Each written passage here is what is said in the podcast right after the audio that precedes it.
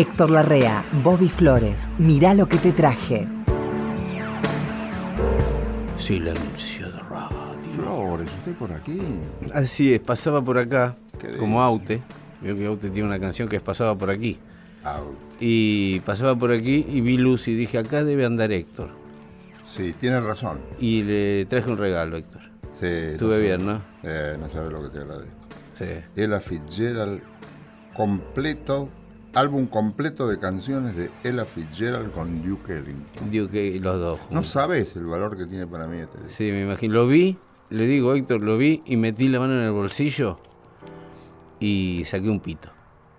Y pegué un, vi- vio cuando pega un silbatazo uno en la calle que todos miran para otro lado y ahí agarré el disco y salí corriendo. Ahora esto tiene un costo, ¿no? Tengo que Tiene un costo. oblar un...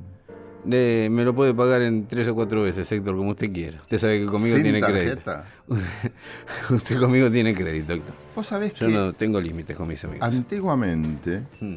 los vendedores de frazadas y de ropa en general, que le decían turcos, no eran turcos, eran árabes, pero... ¿Venías con un paquete de papel madera? ¿Eso me va a contar? No, Ah, Este, no, pero eh, eh, como habían venido en árabes, que habían venido con pasaporte turco.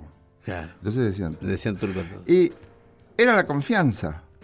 Sí. Eh, mis padres compraban frazadas, compraban de todo. Que venía el tipo a su casa. Venía el tipo a mi casa y Sí. pagaban, no sé, no sé, 5 pesos, 10 pesos, no sé lo que era, pero por mes. Y era a toda confianza, no había. No. eran cuotas, era. No, me... Cuando yo paso me paga un poco. Sí. Así era. En mi venía, yo me acuerdo de un señor que venía, para mí venía con un paquete gigante color madera, que no sé por qué lo envolvían en un color madera en el... No sé, yo no me acuerdo del Y abría y tenía cortinas, Cierto. todo chiquito. Todo chiquito. Cortina para el baño chiquita, cortina para la cocina. Y para gente de un nivel este, Sí. eh, humilde, ¿no? Y había un tipo que vendía huevos. Tenía, Ah, sí. se ve que tenía gallinas el tipo. Era raro porque cuando mi mamá me mandaba a comprar huevos a la huevería, eh, a la granja, me cobraba 8 pesos la docena. No sé cuánto me cobraba. 8 pesos la docena. Y a veces venía a casa y los traía él los huevos. ¿Quiere huevo? Bueno, una docena. y ahí costaban 6 pesos. Ah, más barato. Era más barato. me explicó por qué. Y era, ¿por qué? Porque me dijo, porque sí. Si no, no nos vende. Si vos venís a buscar huevos porque lo necesitas vos. Si yo te los llevo porque necesito yo. era una lógica muy de barrio, ¿no? Pero era lógico, claro. Si yo te traigo es porque necesito plata. Si no venís, porque necesitas vos, me lo vas a tener que pagar. Bueno, ¿quién empieza? Que lo que quiera, Héctor. Me, me salgo de la vaina. Dale, ¿Sí? dale. Eh, lo tiene a, si yo le digo, Dean Martin. Sí. Charles Aznavour. Sí, ¿no? Yo no los agarré a eso, por eso, pero Si era, no muy tenés a Dean Martin. eran muy famosos acá. Pero claro, eran famosos en todo el mundo. Dean Martin sí, pues, Charles Aznavour también era famoso mundialmente, digamos. Sí, Sí. siempre. Sí. Y acá la embocó grande en castellano. ¿Cantaba en castellano? Ana? Ah, Venecia sin ti, claro. Todo. Todos en castellano cantaban. Nunca pude explicarme por qué ningún sello internacional Sí. tomó a Aznavour acá. ¿Cómo no? No. Lo tomó un sello que se llamaba Disjockey. Ok. Era anaranjada la, la cosita del medio. Que era, ¿sabés de quién? ¿De quién? Rodríguez Luque, el disjockey. Ah, claro. El DJ El DJ el- DJ Y el gerente de difusión era un locutor de apellido Piovano. Pero se llenó de plata. Muy buen locutor.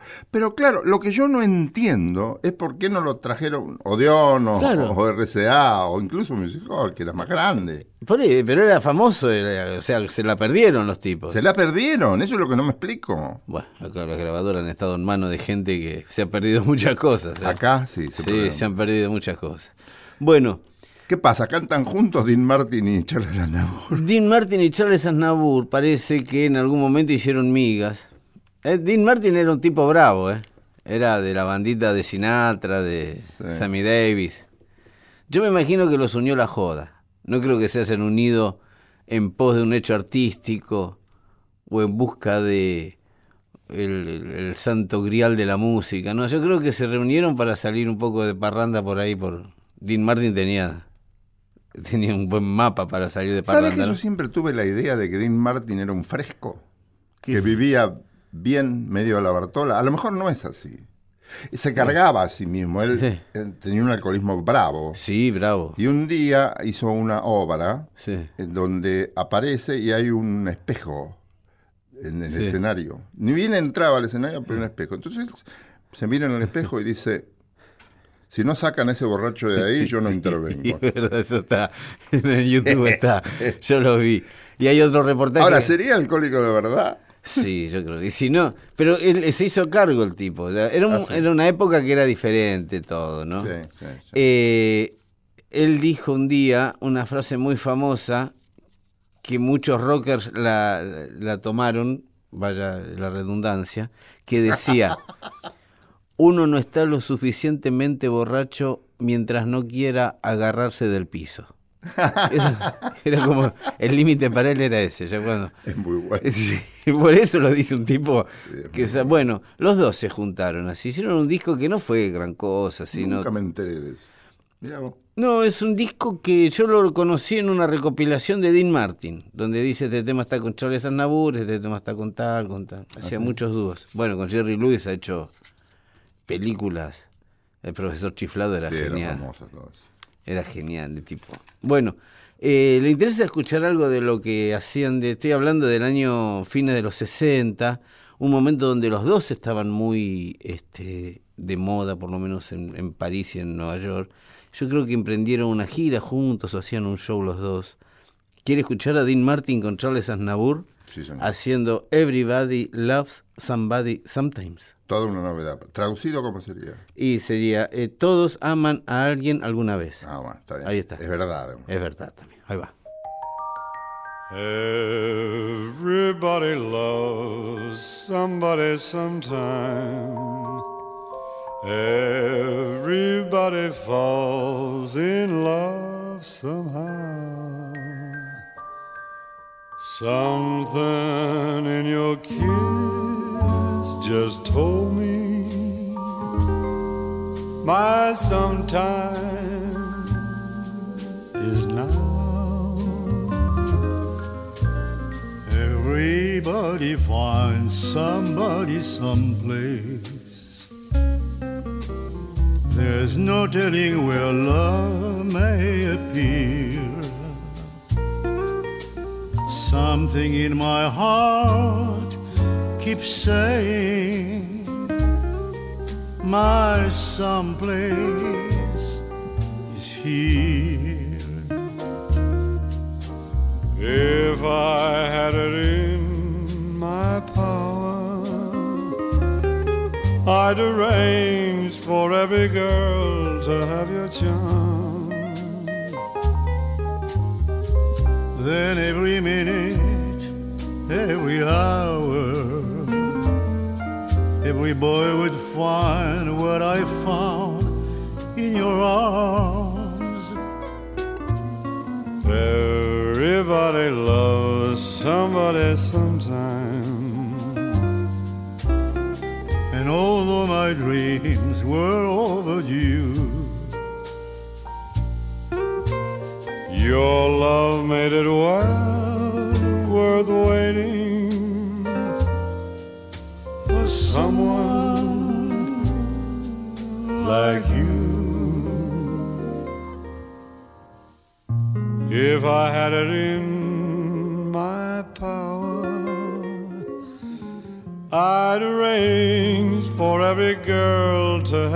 have. Then every minute, every hour, every boy would find what I found in your arms. Everybody loves somebody sometime.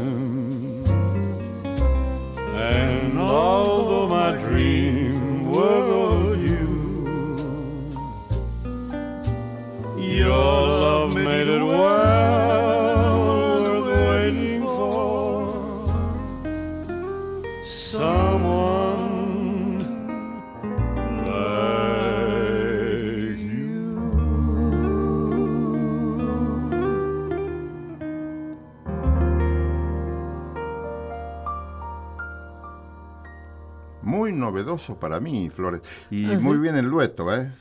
Buena segunda, Asnabur hacia segunda. Sí, sí, sí. Sí, sí, Asnabur estaba atrás, eh, por lo menos en estos temas. Pe- Esto yo lo saqué de, una, de un disco de Dean Martin, en realidad. Capaz que había otros donde Asnabur hacía la primera y Dean Martin hacía la segunda, ¿no?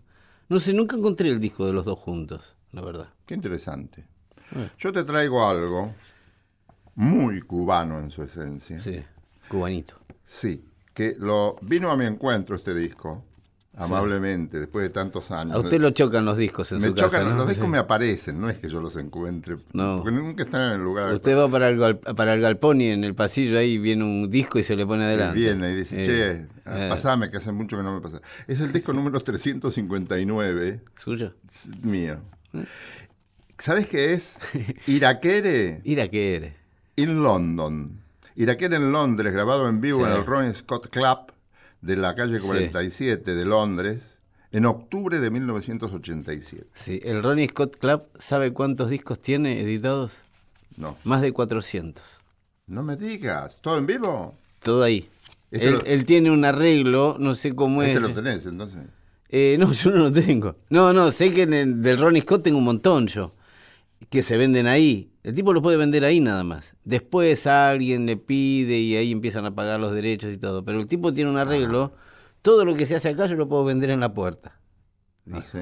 Sobre todo desde que apareció el CD, que se Sí. podía hacer copias gratis, copias baratas, digamos. 87. Muy buena época para Iraquere. Va, todas las épocas son buenas. Pero en esta este, ya no estaban los, los muy tradicionales, ya se, se habían ido. Este, Paquito. no estaba ya. Ah, ya no estaba. No, ya no estaba. Por lo menos no lo encuentro porque acá está. Fíjate vos. Chucho estaba ahí. Claro. Chucho Pero estaba ahí, en este está. En este está. sí, Ah, era- sí. sin, sin Chucho no había Ah, ah, claro, por eso. Chucho era el que. Chucho era el dueño El dueño. Claro, claro, por eso. digamos. Hacía los arreglos y, to- y tocaba el piano. Jesús Chucho Valdés. Jesús. Jesús Chucho Valdés. Y hay una cosa que es muy graciosa. Dice, Oscar Valdés, Cuban Percussion and Vocals. Cuban Percussion. Cuban percusión cubana. O sea, no te metas, pibe, a hacer percusión con Ah. nosotros si no sos cubano. Sí. La per- eso quiere decir, la, Sí. la, mm, la percusión cubana es la mejor del mundo, quiere decir esto. Sí, sí. Cuban Percussion and Vocals. Claro. Enrique Pla, Drums and Cuban Percussion. Sí, sí. Es cubano. Es si no sos cubano, tómatelas. No Claro. podés. Carlos Morales, guitarra. Carlos del Puerto, bajo y voz en coros. Bueno, todo esto. Pero lo que quería decirte era de que man- hay un tenor. Es, es- Eh. Esta primera canción, eh, yo elegí la pista 1 porque sé que te va a gustar. Por ahí lo conoces este disco mucho. Sí, sí, lo conozco el disco. Lo conozco, el disco lo conozco. Bueno, pero a lo mejor no te acordás de bailando así. Decís, no, no me acuerdo. No, no me acuerdo. Así se- No, es que no me acuerdo. Bueno, este, si querés, escuchamos este, este tema que es de Chucho Valdés, casi todos son de Chucho Valdés. Bailando así. Bailando así, muy bien, Flores. ¿Te gusta? Ah, sí, sí, sí, ahora me va cayendo la ficha. Sí, sí, ya sé cuál es el disco. Es lo mejor que tiene el disco, Bailando así. Va, A ver. lo que a mí más me gusta. Ah, póngalo. Bailando así, bailando así. sabroso, rico. Y ya tu chave. Me siento muy satisfecho del trabajo realizado, cosecha que se ha sembrado por nuestro pueblo aceptado. Mira, bailando, siempre bailando. No me canso de bailar, cantando, siempre cantando. No me canso de cantar. Bailando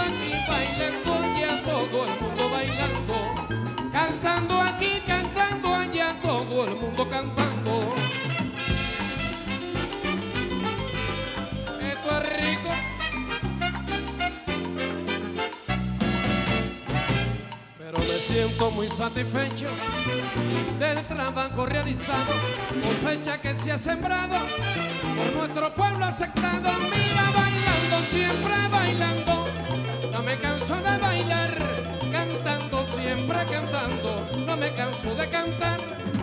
Bailando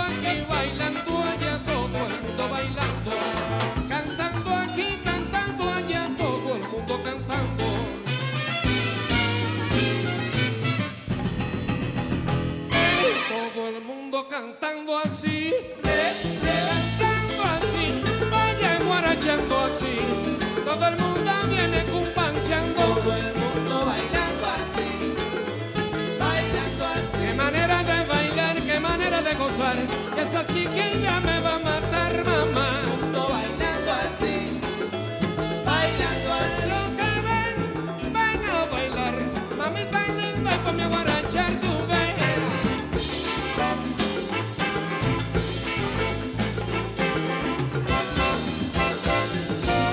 Pero que ven, ven a bailar, mamita y ponme a cumbachar, que muévete pa' aquí, muévete pa' allá.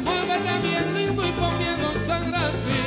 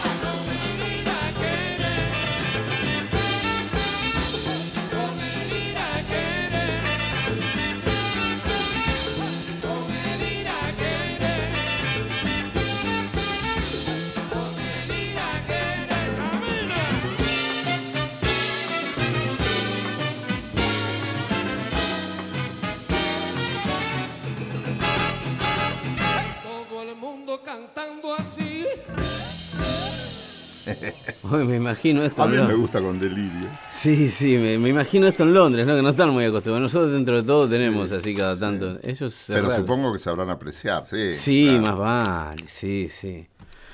Bueno, yo le traje algo que en castellano también, le voy a decir. A en ver. castellano.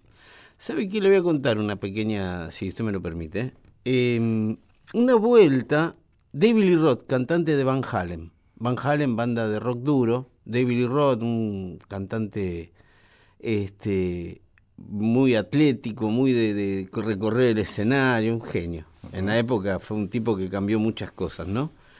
Me llama mucho la atención un día David Lee Roth porque eh, no sé por qué apareció en un lugar donde estábamos en Los Ángeles y lo que me, me llamó la atención de él era el perfecto castellano que hablaba. Pero no era un castellano hispano, ni era, era un castellano, le faltaba decir este chabón. ¿Me explico? Es Sí, un, entiendo tipo que hablaba el castellano muy fluidamente Sí, con modismos muy latinos, si se quiere. pero no argentino. No, no, no, no, no, no, más para el lado de, Claro. el, este, Está muy claro mexicano. con lo que dijiste. No Sí. dijo chabón, chao. Sí, hablaba muy bien, entendía perfectamente todo. Con el tiempo, porque le comenté a uno, che, qué bien habla este pibe. No, lo que pasa que este pibe hizo la secundaria en México. Porque el padre, no sé qué le había pasado, estaba contratado en México y el pibe trabajó, empezó, hizo la secundaria y sus Claro. primeros trabajos los tuvo en México. Claro. Y aprendió a hablar en la calle, que es la mejor forma de aprender un idioma, Sin ninguna duda. con el contacto diario. Se ¿no? hizo rápido. Si no, Sí, sí, claro, este era rápido, sí, sí, rápido. este era rápido, claro. Yo tengo amigos que hace mil años que viven en determinados lugares del mundo Y nunca estudiaron. Han aprendido poco. No, no, no, la calle no les enseñó porque tenés que ser muy rápido. ¿no? Sí. Y bueno. Hay bueno. gente que está dotada para aprender. Sí, eso. sí. Eh, cuestión que con el tiempo se hace un disco de David Lee Roth y parece que este disco no apareció nunca, no salió nunca a la venta. A mí me lo dieron como curiosidad, me lo regaló Pelo Aprile. Lo tiene a Pelo Aprile. Sí, Divino sí. Pelo. Eh, me regaló el disco, me dijo, toma, este no va a salir, no lo podemos sacar, qué sé yo. que es un disco, David Lee Roth hace un disco que se llama Eat Him and Smile, Cómelo y Sonríe, en inglés, un éxito. Ese disco está hecho en castellano también, traducido por él, lo, lo hizo él, que no necesitó traducirlo, grababan con la pista de la música y él directamente iba cantándolo en castellano. Qué bueno. ¿Sí? ¿Me explico? ¿Le interesa escuchar algo de ese disco de que originalmente todos lo conocemos en inglés, pero en, en castellano no lo tiene nadie? ¿Qué le parece? Es Esto la se- segunda sorpresa de hoy. Esto se llama Ladies Night in Buffalo, ¿eh? Noche de Mujeres en Buffalo, eh, que es una localidad y cerca de Nueva York. Aquí está David Lee Roth en castellano.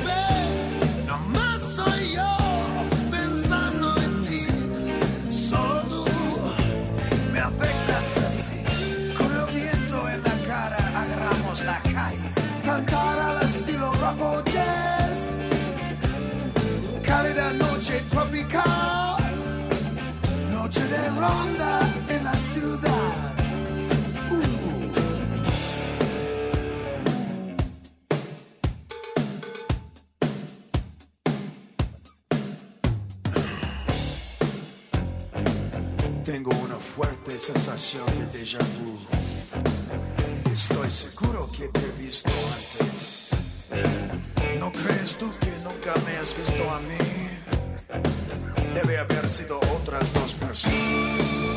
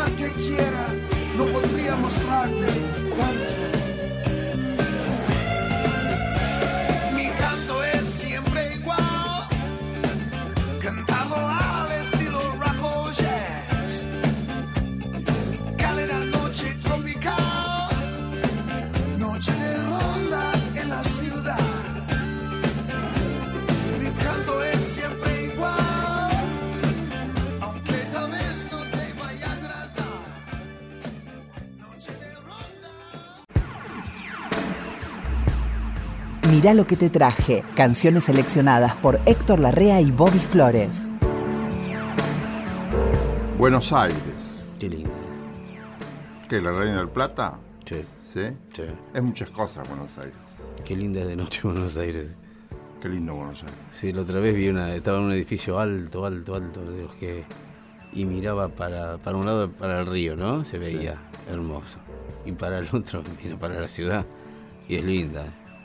A veces pienso que vos te tenés que hacer ver.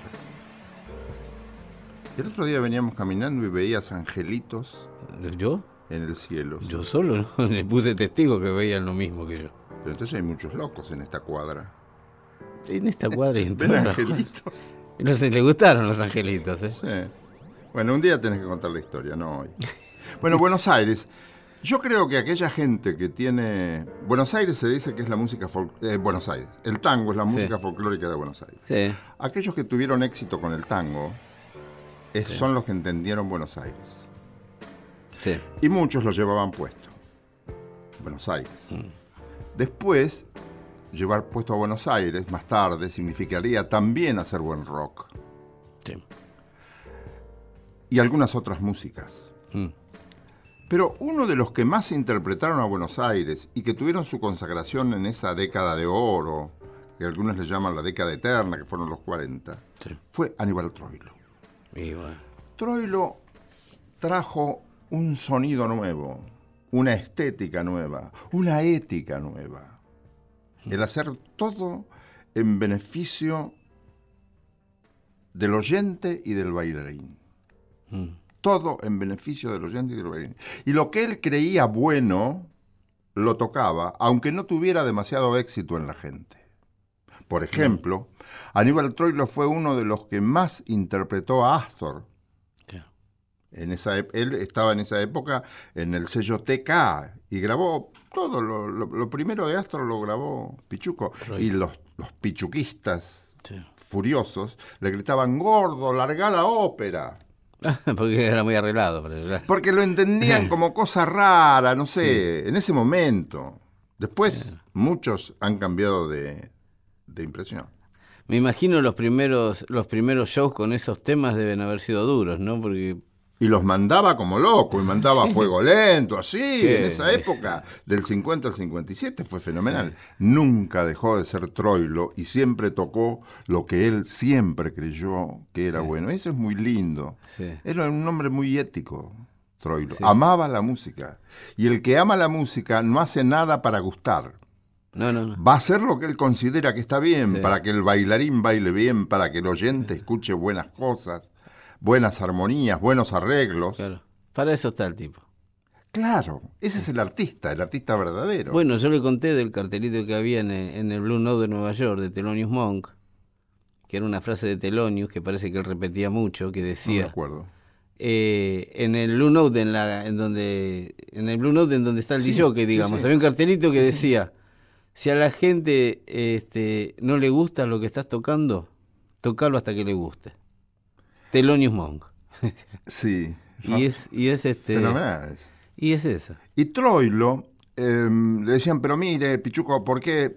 Viste que habla de la gente entendida, habla de la goma de Troilo, porque borraba mucho. El mismo Astor, en un libro, no, me olvidé de traerte un libro de Astor, una, una biografía de Astor. Ah, mira. eh, escrita por un periodista, te lo, te lo voy a traer, donde habla que efectivamente Troilo se había enojado cuando él se fue. Otros dicen otra cosa. Sí. No, a mí me habían dicho que se había enojado, sí. Pero otros dicen otra cosa. Pero te quería traer el libro, aunque dice lo que vos comentaste. A lo mejor leíste el libro. No, a lo mejor me- el que me lo comentó lo sacó de ahí. Es un libro del periodista Natalio Gorín. Ajá. Muy buen periodista. Bueno, este. Se quejaban de que Troilo tachaba muchas cosas. Pero le- él, él le había fundado un estilo. Sí, Como dice mi amigo Jiménez, sí, el pastor. sí. Este, el estilo suele perforar al género. Cuando el estilo es muy fuerte, Sí, sí, perfora el género y se mete en el género y pasa a formar parte del género. Y abre más el estilo. y abre más el estilo. Troilo era estilo 100%. Acá hay un tango que, es lo que más le pedía a la gente de los instrumentales. Le pedía a Pablo, le pedía Color de Rosa y le pedía Quejas de Bandoneón. Quejas de Bandoneón tiene una parte final, la variación final, fue puesta por idea de Astor, que es el que arregló el tango. Ah, mire. Y se dice, aunque yo no lo tengo confirmado, que es una variación que no está, desde luego, escrita por Filiberto, por Juan de Dios Filiberto, No, claro. y que la inventó Feliciano Brunelli. Ah. Y tiene caminos para ser creído eso. Pero Brunelli tocaba el, el acordeón, el- el acordeón la de- parte del acordeón a piano, la parte de piano del acordeón. La hizo Brunelli antes. dice. Y dicen que esta variación la hizo Brunelli. Puede ser. ¿Querés escuchar quejas de bandoneón? Sí, más vale. Claro, Lo claro. que más le pedían a Troilo. Claro, claro.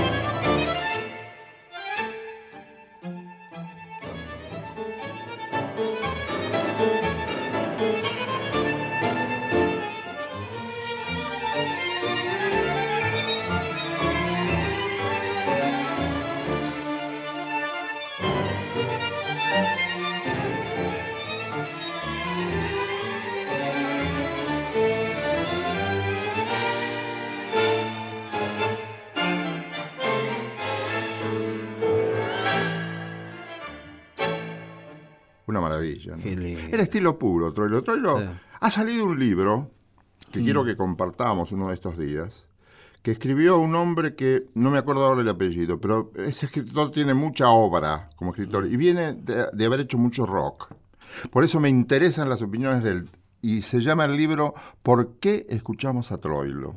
Berti, Berti. Eduardito Berti, sí, Sí, en. España ahora. Un genio, Eduardo. un- Sí, tiene una obra muy, muy prolongada, sí. para nunca decirlo título. sí, sí, sí. Pero qué interesante que hable de estas cosas Mm. alguien que no viene del palo, Es verdad. pero tiene un, un elevado sentido crítico y conocimiento musical el pibe. Sí. Sí, Eduardo ha hecho. De, él empezó como periodista de revistas, digamos. Sí. Muy jovencito. Yo me acuerdo, hemos recorrido un, un largo camino juntos con Eduardo y otros. otros. Ah, no me digas, bueno. Claro. Bueno, que te vengo, que Y novedad te vengo a este, dar, ¿no? el mejor libro sobre Luis Alberto Spinetta lo escribió. Es un tipo que ha recorrido bastante desde la escritura. ¿Sí? Nunca ni radio ni televisión. ¿Tenés ese libro o no? El, último? de Troilo ¿Por qué no. escuchamos a Troilo? Pero me, me alguien me comentó de ese libro. Lo voy a traer, es tan interesante. Sí. Sí, sí, sí. Porque a veces el tangófilo habla desde una absoluta parcialidad. Y este hombre no. Bueno, se lo vi de afuera, claro. claro, lo ve de Sí, afuera, Pero, con, pero con criterio, ¿no? Sí, sí, sí, sí. Bueno, la última vez que lo vi a, a Eduardo, me, hablábamos de alguien, me dijo, mira, el rock dejó de ser el centro de mi vida hace 20 años. ¿Por qué? Porque empezó a abrirse a otras cosas. Ah, sí. Pero Sí, es muy, sí. muy bueno que escribe esa gente. Claro. Muy bueno que gente de ese, de ese estilo, que, que Sí. tenga la imparcialidad necesaria y el conocimiento musical necesario y el equilibrio necesario, es Sí. que escriba cosas de música. Claro. Y yo no sé si él llegó a ver a Troilo, ¿eh? En vivo, no creo. No, debe ser Troilo murió en el yo. 75. Claro, no, no. No, no, seguro no. Lo ve totalmente de afuera, quiero decir. O sea, no. Y en el 76, Yo nunca lo vi a Astor Troilo.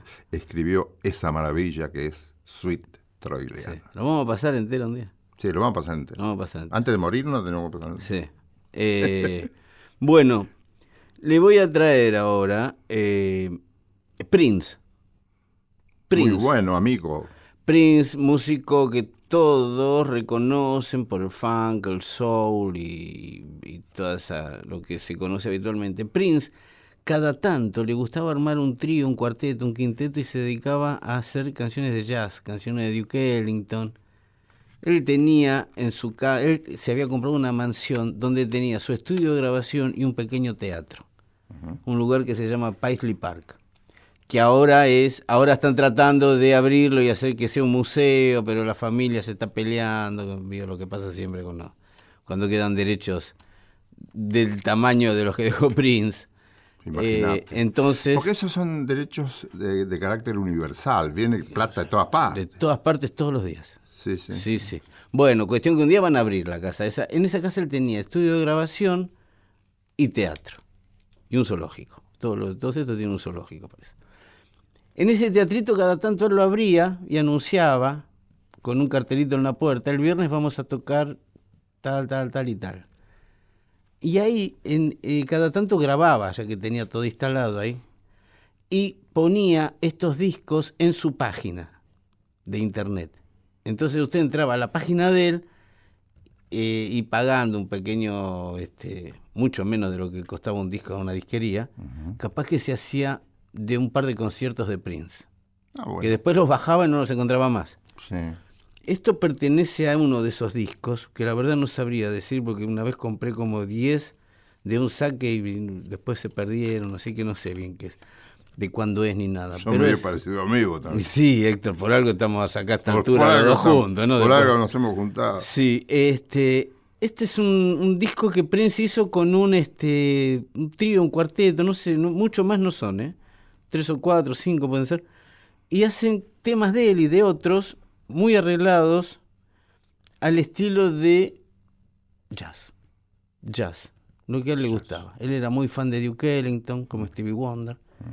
Eh, así que le interesa escuchar algo de Prince así medio yaceado, como se dice. Sí, señor. Esto se llama The Other Side of the Pillow, el otro lado de la almohada, el frío, el que todos buscamos en algún momento. ¿Vio que todos buscamos la parte fría de la almohada a la Es noche? cierto. Para tiene. refrescar el rostro Y la oreja. y la oreja. Aquí tiene a Prince, amigo. I got to do something for her right here. Two. One, two, three.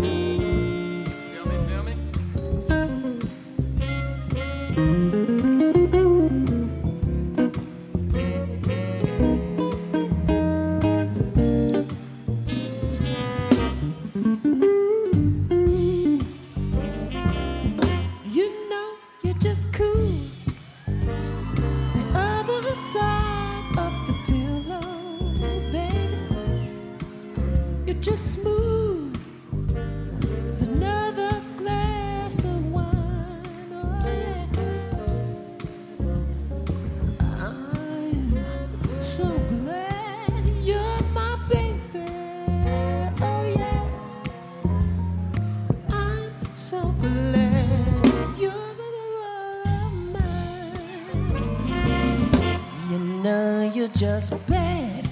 It's Bonnie when she ran with Barrow. Yes, you are. When you kiss me, feel like I'm committing a crime. Oh yeah. You use furniture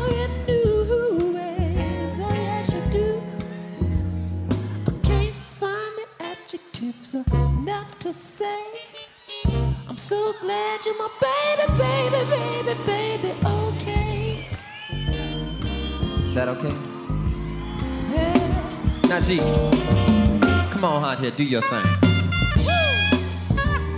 Feel me, y'all.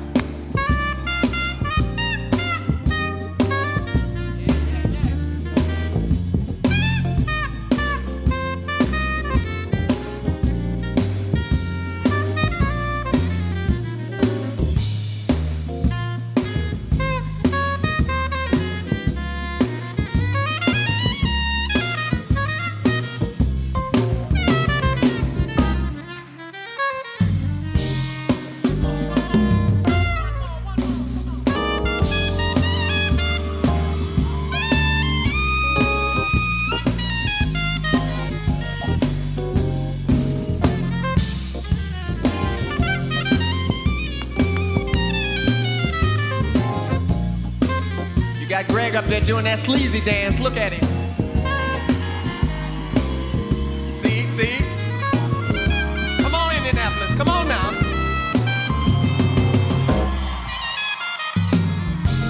You dancing like that, I know you got something for me.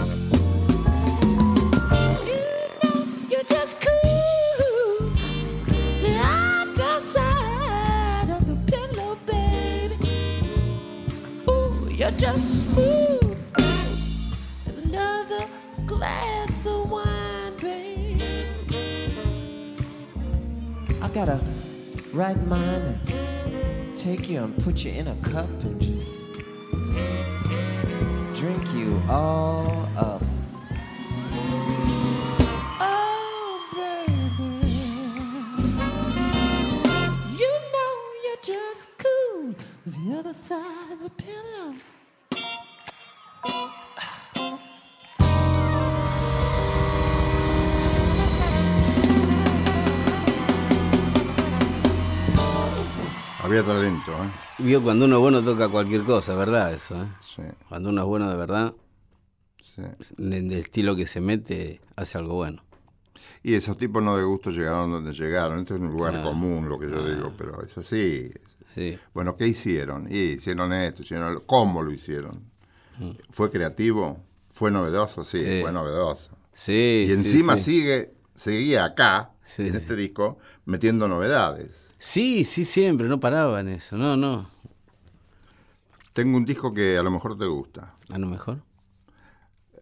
Yo lo fui a ver. Este disco se grabó en vivo durante el mes de octubre de 1995 en el Teatro Alvear. El presidente Alvear, sí.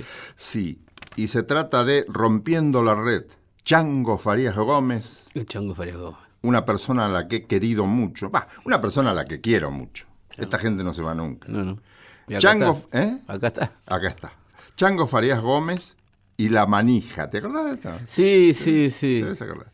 Bueno, fue un... El Chango siempre estuvo dispuesto a inaugurar sonidos, a traer cosas nuevas. Todos los Farías Gómez estaban en ese plan, ¿no? De, Todos. Qué gente linda, Qué todos. Yo, yo los he tratado a casi todos. mire, qué suerte. Mire, yo le voy a decir Sí. algo.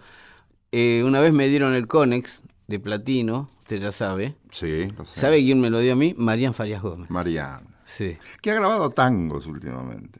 cómo canta. Qué linda gente. Sí, sí, gente divina, la verdad. Un día lo vi en un acto, yo, yo estaba de animador de un acto, me habían llevado a Mar del Plata.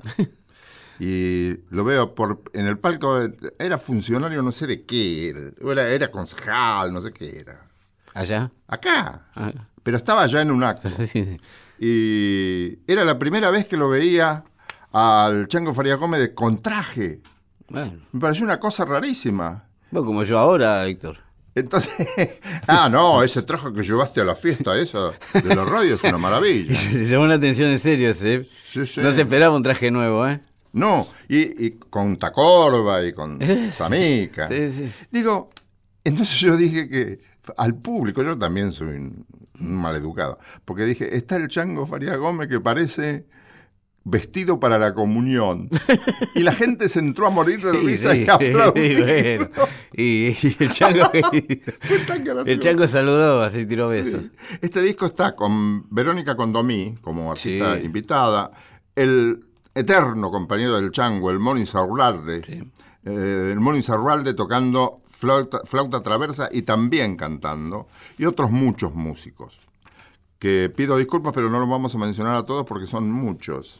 La- los temas que ha- los arregló el, el Chango, menos las partes de los solistas. Cada instrumentista hacía su solo, que es muy lindo. Es eso. muy, muy, este, muy generoso también de sí, su parte. sí, ¿eh? sí. Generoso y democrático, ¿no? Que, que sea una, una composición colectiva la música también, ¿no? Y Y, se ahorró unos cuantos problemas también, ¿no? se ahorró unos cuantos problemas. Vos te haces responsable, Niato. Sí.